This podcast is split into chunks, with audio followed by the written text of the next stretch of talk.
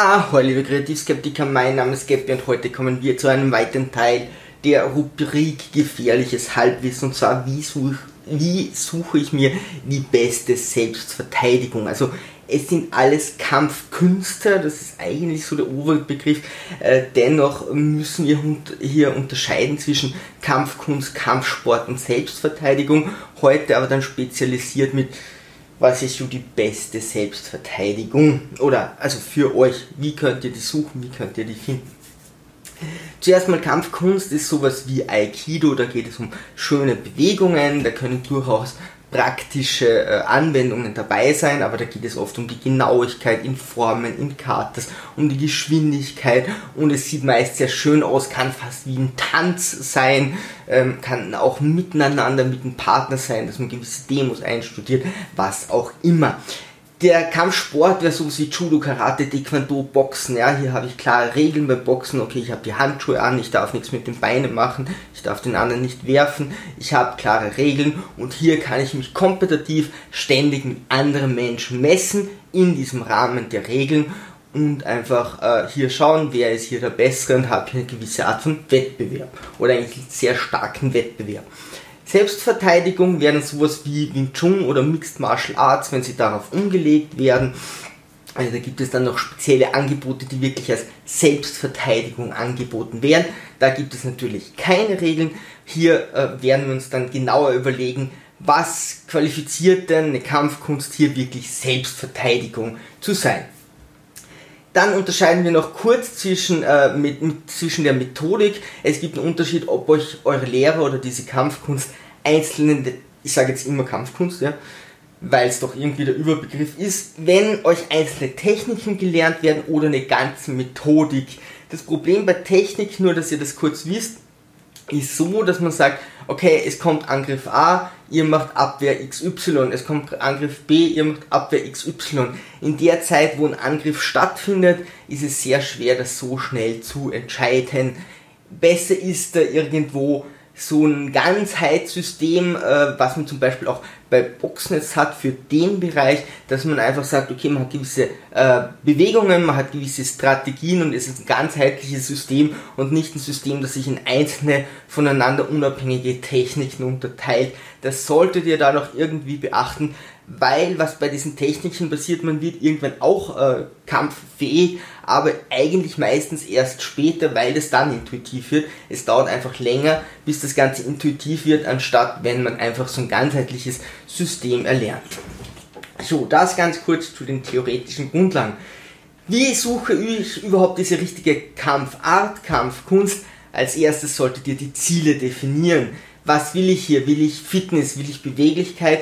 Will ich hier wirklich kompetitiv sein und einen Wettkampf haben? Will ich soziale Aspekte? Ist auch oft ein Punkt, man will sich dann irgendwie äh, in dieser Gruppe wohlfühlen. Ja, es gibt auch äh, Frauen, die suchen hier domini äh, männerdominiertere äh, Dojos, um dort vielleicht einen Partner zu finden. Wird es wahrscheinlich umgekehrt auch irgendwie geben. Oder ist wirklich der Punkt, ich will mich selbst verteidigen können. Dann, äh, okay, muss ich direkt nach einer Selbstverteidigung suchen. Ansonsten schaue ich, sehe ich nach, hey, will ich mich irgendwie kompetitiv messen, dann brauche ich natürlich die Kampfkunst, wo es kompetitive Auseinandersetzungen gibt, regelmäßig bundesweit, landesweit, weltweit, wie auch immer. Oder will ich einfach nur fit sein und will das aber über äh, eine Kampfkunst oder einen Kampfsport machen. Das Wichtigste, wenn ihr euch sowas auswählt, äh, finde ich, ist immer, dass ihr euch wohlfühlt. Also ich finde, das so ist das Wichtigste, weil dann lernt man auch am besten und am schnellsten, wenn es einem dort gut geht, wenn man gerne hingeht, wenn man sich nicht überwinden muss, dorthin zu gehen. Man sollte den Lehrer oder die Lehrer mögen, man sollte die Personen dort mögen. Überlegt euch, welches Klientel wird von dieser Kampfkunst angezogen, wer ist dort, komme ich mit den Leuten klar. Dann die Location vielleicht ein bisschen darauf achten, wie sauber ist die. Das zeigt oft, wie ernst das die Leute meinen oder wie beständig das ist. Also ich kenne einfach uh, Trainingsräume, da gehst du einen Keller runter und es ist alles dreckig und es gibt keine sauberen Duschen. Ich will mir da nicht irgendwas holen. Ähm, da denke ich mir, okay, der Lehrer wird wirklich wird wahrscheinlich nicht sehr erpicht, drauf zu, äh, drauf erpicht sein, mir hier irgendeine Kampfkunst zu lernen, irgendeine Kampfkunst zu lernen, sondern der, es sieht so aus, als würde der alles schleifen lassen.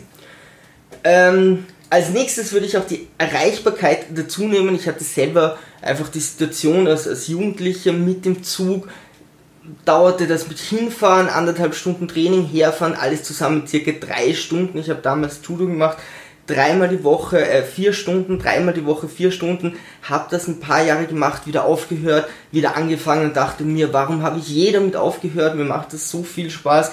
Und dann dachte ich mir wieder, ja natürlich, also dreimal vier Stunden äh, in der Woche einfach zwölf Stunden hier wegzugeben und so lange hin und her zu fahren, macht einfach keinen Spaß. Also vielleicht schaut ihr darauf, wie ist es öffentlich erreichbar, ist es möglich. Ich kenne viele Schüler, die sind anfangs äh, sehr, sehr aufgeregt, wollen das machen, kommen die ganze Zeit, nehmen das in Kauf und nach zwei, zwei Jahren ist dann irgendwo ja, äh, die Luft raus und dann haben sie keine Lust mehr. Kann man auch machen und dann eine Alternative suchen. Es soll euch nur bewusst sein, dass das nicht unwichtig ist, wenn ihr etwas länger machen wollt, dass das Ding auch irgendwie für euch erreichbar ist. Und zwar so, dass es in Ordnung geht mit eurem restlichen Leben. Auch Finanzierbarkeit, wie viel kostet das? Kann ich es mir leisten? Sind da versteckte Kosten? Kommen später höhere Kosten? Oder geht es denen darum, vielleicht, dass ich gar nicht zahle? Bei uns beim Judo in meiner Jugend war das so. Da ging es nicht darum, dass du zahlst, sondern dass du für sie einfach in Wettbewerben kämpfst. Ähm, da hat man einmal, glaube ich, einen Halbjahresbetrag bezahlt und die nächsten Jahre hatte ich nie wieder jemand gefragt. Also was sind hier auch die Ziele der Lehre? Wenn es mehr kostet, ist natürlich auch ein positiver Effekt, dass die Leute das vielleicht hauptberuflich machen können. Da müsst ihr aber sagen, könnt ihr, könnt ihr das finanzieren. Dann solltet ihr euch noch äh, Gedanken machen, ist es ein harter oder ein weicher Stil, also ist der ähm, ja, eher grobmotorisch oder feinmotorisch. Viele Leute mögen dieses feinmotorisch nicht, können das gar nicht. Andere sind feinmotorisch sehr geschickt. Dann sollte man nicht eher so einen, einen groben Stil äh, aus, ausüben, wo man vielleicht nur blockt reingeht und sehr robust sein muss, wo vielleicht die Leute, die das machen, davon ausgehen, dass du dreimal in der Woche im Fitnesscenter bist.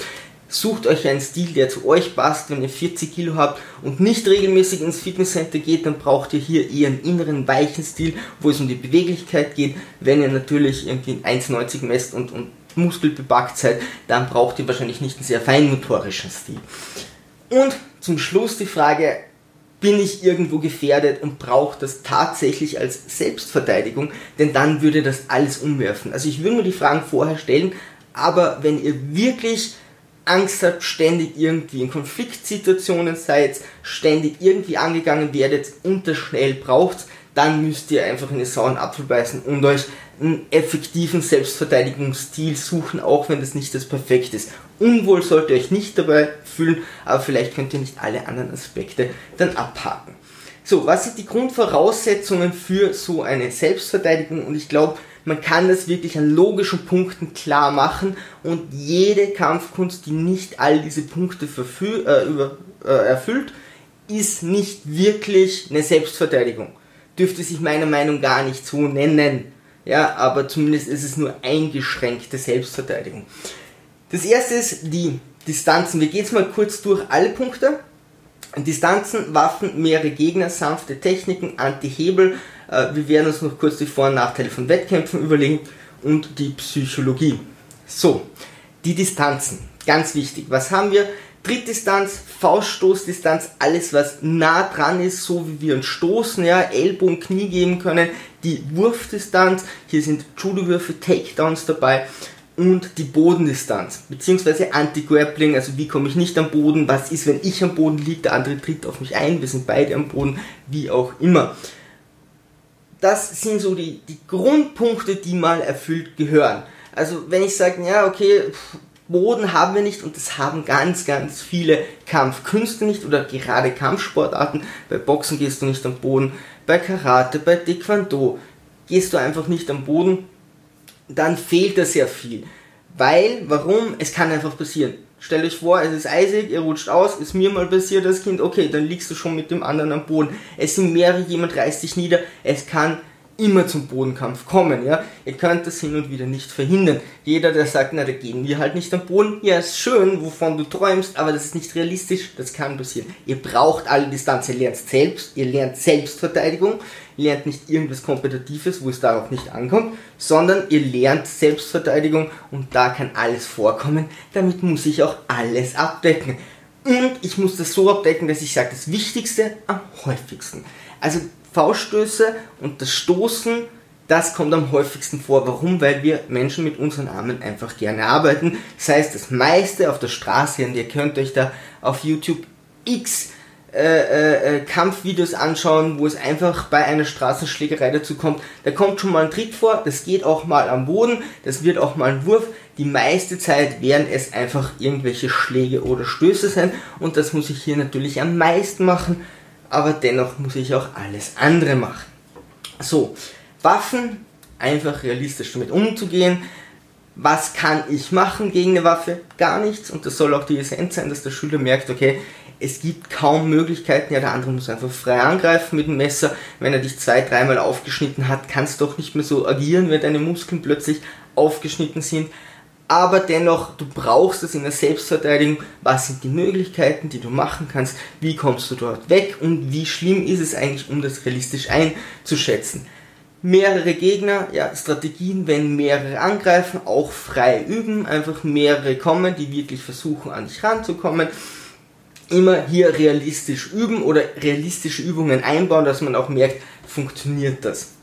Sanfte Techniken, auch ganz klar, ihr müsst irgendwie in der Möglichkeit irgendwie in dem, äh, in der, äh, irgendwie die Möglichkeit haben, jemanden zu kontrollieren, ohne ihn wirklich zu schlagen. Es kann nicht sein, dass jemand fragt, und was machst du da? Und deine Antwort ist einfach nur Jab, Schwinger, fertig.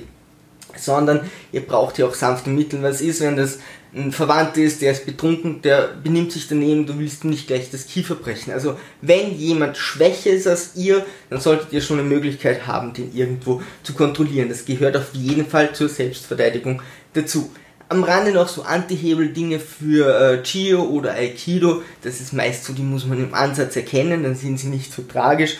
Wenn man die nicht erkennt, dann kann es tatsächlich äh, schnell mal zu einem Problem werden. Am Boden sind die Hebel viel gefährlicher. Hier einfach die ganzen aufdröseln. Und vor dem letzten Punkt überlegen wir jetzt noch kurz die Vor- und Nachteile von Wettkämpfen. Vorteil ist ganz klar, ich bin regelmäßig in einer Kampfsituation. Das heißt, man wird davor schon Angst haben, ähm, aber man wird es auch einfach mehr gewöhnt sein. Allerdings Nachteil, es gibt natürlich Regeln, die Regeln schränken ein, wenn eine Kampfsportart nur für diese kompetitiven Dinge da sind, wird man sehr selten Selbstverteidigungspunkte einbauen. Ich habe zum Beispiel Taekwondo gemacht, da hieß es, das ist, der Lehrer sagte das ganz, ganz klar, okay, das ist Kampfsport, wir werden ein paar Selbstverteidigungsübungen machen, aber darum geht es uns nicht. Also beim Taekwondo darfst du nicht zum Kopf schlagen. Wenn du dann zweimal im Jahr lernst, wie du einen Schwinger abwehrst, wirst du das nicht intuitiv schaffen können, sondern dann ist das halt nur eine Dreingabe, dass wenn ich sage, okay, ich mache so lange Kampfsport, dann soll ich diese Dinge haben. Äh, aber das Ziel ist hier ein ganz anderes.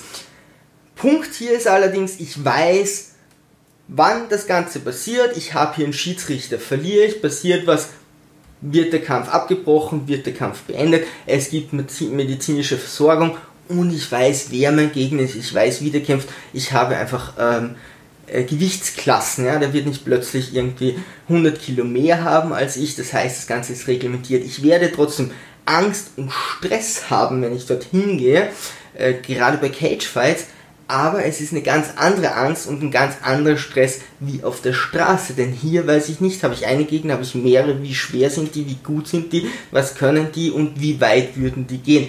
Deswegen muss ich hier mit der Psychologie ganz anders umgehen und das ist auch gleich unser nächster Punkt. Den muss eine Kampfkunst auch noch erfüllen, Psychologie.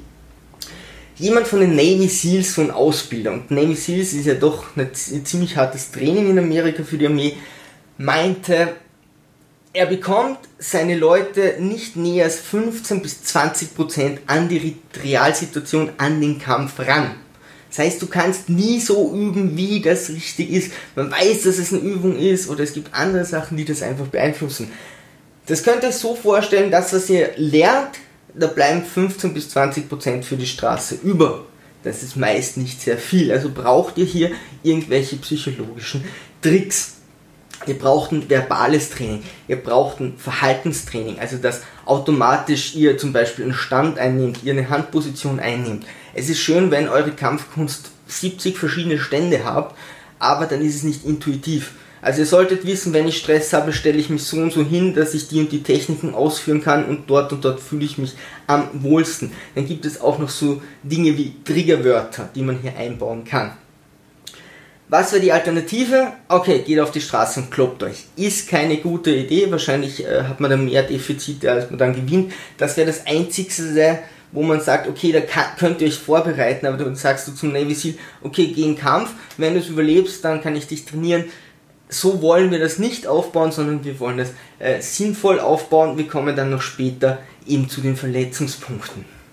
Was sind die Anforderungen an den Lehrer?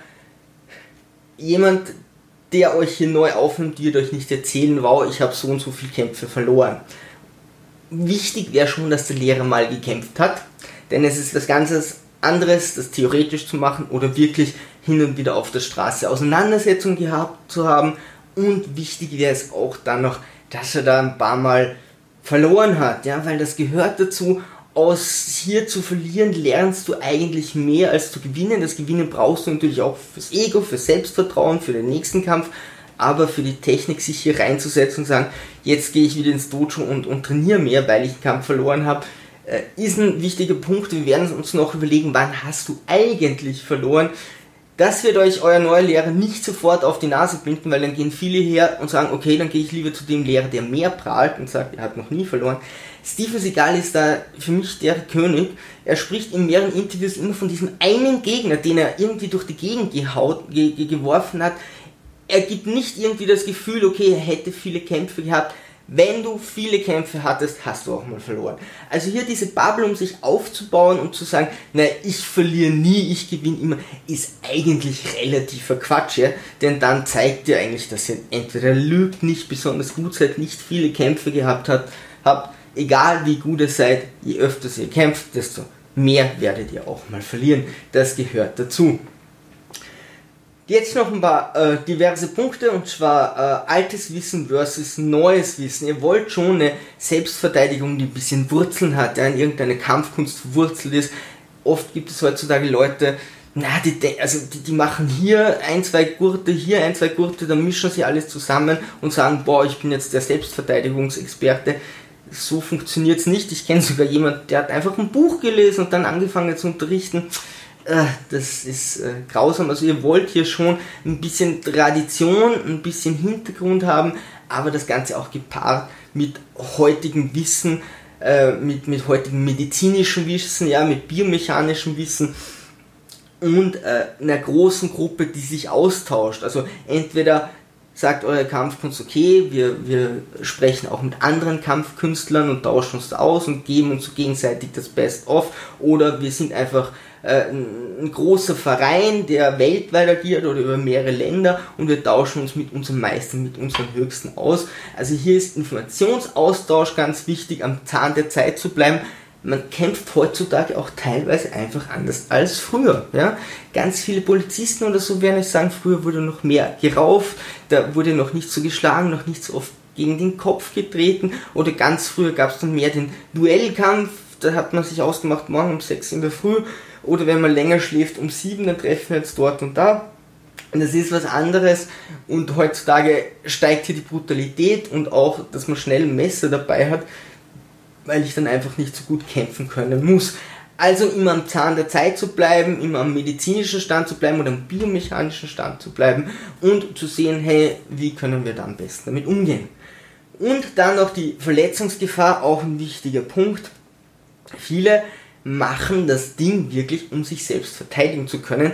Trainieren wie bescheuert, tun sich dann im Training, Training auch öfters weh. Also bei Judo waren wir wirklich sehr oft verletzt, ja, weil ey, du ziehst, reißt an, hebst den hoch, drehst irgendwann mal mit seinem Gewicht und deinem Gewicht am belasteten Knie. Äh, auch wenn man sagt, na, lockeres Randori, ja, schön, aber es wird einfach irgendwann dazu kommen und du hast dann Langzeitschäden, in diesen Stoff reinzugreifen, ständig zu reißen, die Sehnen werden hier beansprucht, die Gelenke von den Fingern werden beansprucht. Und natürlich hat äh, Judo nichts mit Selbstverteidigung zu tun. Früher, wenn man viel gerauft hat, ja, noch eher, ähm, aber was ich eigentlich nicht will, ist zu sagen, okay, ich schütze mich selbst, ja, ich mache hier Selbstverteidigung, um mich zu schützen und schädige mich währenddessen oder schädige mich sogar im Alter, dass ich sage, okay, bis 50 war ich super verteidigungsfähig oder 60 und danach tut mir alles weh, weil mich das Training äh, so sehr geschädigt hat. Das geht hin bis zu äh, Low Kicks gegen, äh, gegen Stämme oder so, wo sich dann die Haut vom Muskel ablöst und dann das Bein amputiert werden muss. Äh, wird in, in ersten Weltländern mit der Medizin meist nicht so weit kommen. Dennoch sind da Gefahren und ich würde mir das einfach überlegen, will ich hier wirklich so stark trainieren und nicht eher sinnvoll trainieren und sagen, ich will über eine lange Zeit sicher und gut leben. Ziel der Selbstverteidigung. Was will ich dann, wenn ich selbstverteidigungsfähig bin? Das erste wird wahrscheinlich ein bisschen später erst kommen. Gefahrensituation richtig einschätzen. Das heißt, okay, Gefahren mal generell aus dem Weg zu gehen, zu sehen, okay, dort ist was, vielleicht wechseln wir die Straßenseite, vielleicht nehmen wir einen anderen Weg. Gibt keinen Grund, hier das zu riskieren. Schnell einsatzfähig werden. Und jetzt überlegt euch, okay, ihr macht ein halbes Jahr lang irgendeine Kampfkunst. Könnt ihr damit kämpfen? Eher nicht. Ihr könnt trotzdem innerhalb von einem halben Jahr wirklich einsatzfähig sein, wenn ihr euch das Ziel überlegt, was will ich denn? Ich will hier nicht angreifen, das heißt nicht, dass wir im Kampf nicht angreifen, aber ich gehe nicht hier als Aggressor und suche mir Gegner. Was ihr hier wollt, ist wegzukommen. Es reicht vollkommen wegzukommen und nach einem halben Jahr kann keiner erwarten, dass ihr hier äh, andere verteidigt, verteidigen sollt oder großartig brilliert, sondern einfach nur unbeschadet oder mit so wenig wie möglich Schaden hier wegzukommen. Also das ist auch ein Ziel, was sich viele nicht so klar machen und kommen dann zu mir und sagen, ja, dieses und jenes ist passiert und dann äh, hat es irgendwie aufgehört, dann haben sich beide irgendwie geeinigt, nichts mehr zu tun oder sind davon gelaufen, was auch immer und ich frage dann immer, na was ist dir denn passiert? Fehlt ein Zahn oder was ist los? Nö, nö, aber es hat nicht funktioniert. Ich frage mich, was? Du hast eigentlich nicht verloren. Und da müssen wir uns eben überlegen, was ist denn verlieren? Ähm, hier reicht es mal davon zu kommen. Ja? Das Große und Ganze bei dem Verlieren ist, ja, okay, natürlich ist das demütigend, wenn ich hier weglaufen muss aber wirklich verloren hast du, wenn dir ein Zahn fehlt, wenn irgendwas wirklich kaputt ist, wenn du die Freundin oder den Freund zurücklassen musst und der wird dort fürcht, fürchterlich verprügelt, wenn du wirklich psychische Schäden über längere Zeit hast, wenn du aber zurückkommst und sagst, naja, okay, ich bin rauskommen, viele stellen sich das so vor, dann greift jemand an und sie wehren alles wunderschön ab und der andere wird müde oder stirbt an Altersschwäche oder weil er so über äh, sich überanstrengt hat oder sie besiegen ihn und kontrollieren ihn ganz locker. Das ist nicht realistisch. Kampf heißt auch selbst getroffen zu werden, äh, auch hier wirklich was einzustecken und hier geht es wirklich darum, habt ihr verloren, das kann schon mal sein, oder habt ihr wirklich verloren, habt ihr wirklich irgendwelche Nachteile, die dann permanent oder zumindest längere Zeit sind. Also am Anfang ohne größeren Schaden äh, davonkommen. Was auch in den Alltag reingeht, ist Selbstbehauptung. Ja. Ihr werdet einfach selbstsicherer werden mit der Zeit, weil ihr euch ständig irgendwelchen unangenehmen Situationen in der Kampfkunst stellt. Ja, ihr solltet in der Kampfkunst das immer wieder mal haben, aus eurer Komfortzone rauszugehen. Das heißt nicht, dass ihr da steht und euch immer überlegt, ich könnte die Fresse polieren. Nee, natürlich nicht, sondern einfach nur selbstsicher auftreten, weil das ja in der Psychologie in diesen Übungen dabei sind. Dann geht es natürlich irgendwann darum, andere zu schützen und auch wirklich diesen Kampf zu gewinnen und dann auch irgendwann um euer Ego, ja, also das geht dann wieder in die in, ja, Selbstbehauptung rein. Problem beim Ego noch ganz zum Schluss ist natürlich, irgendwann willst du es ausprobieren. Das ist so, als würdest du Englisch lernen, aber keiner spricht mit Englisch und es läuft kein englischer Film im Fernsehen. Natürlich ist das was anderes und natürlich darf man das nicht ausprobieren. Ihr müsst nur warten, meistens kommt eh von selbst irgendjemand, der sich daneben benimmt. Aber es ist einfach hier ein Ego-Problem, dass es die Leute auch ausprobieren wollen. Und da kommt das eine wieder zum anderen. Wenn wir bei der Psychologie sind, und zwar kommen eure Gegner nie, wenn ihr da steht und sagt, pff, heute hätte ich Lust. Ja, also wenn mich heute jemand blöd anredet, da hätte ich echt Lust drauf. Es kommt auch nie jemand, wenn ihr sagt, meine Frau hat mich verlassen, ich habe keine Wohnung mehr, die Kinder sind weg, ich war schuld, mir geht's furch furchtbar schlecht, also wenn du nichts mehr zu verlieren hast. Das merken andere Menschen, dann haben sie keinen Angriffspunkt. Wann kommen Gegner auf euch zu, wenn es euch schlecht geht? Ja, genau dann, wenn ihr euch so halb elend fühlt, irgendwie so Streit mit der Freundin habt, vielleicht könnt ihr eine Rechnung nicht bezahlen oder habt einfach einen miesen Tag und dann kommen die und dann wollen die ein Opfer haben. Und dann geht es darum, wie verhalte ich mich, wie spreche ich da, was für psychologische Tricks kann ich hier anwenden. Das alles soll in einer Selbstverteidigung meiner Meinung nach drinnen sein. Wenn ihr noch Zusatzpunkte habt, sagt es mir in den Kommentaren oder etwas rausstreichen wollt, weil ihr sagt, nee, das gehört überhaupt nicht zur Selbstverteidigung, bin ich gerne dazu offen. Ansonsten, vielleicht gibt es mal über Selbstverteidigung an sich noch einen, einen weiteren Punkt, wenn das Leute interessiert. Sonst, liebe Sturmtrotzer, segel mal straff halten und auf zum Horizont.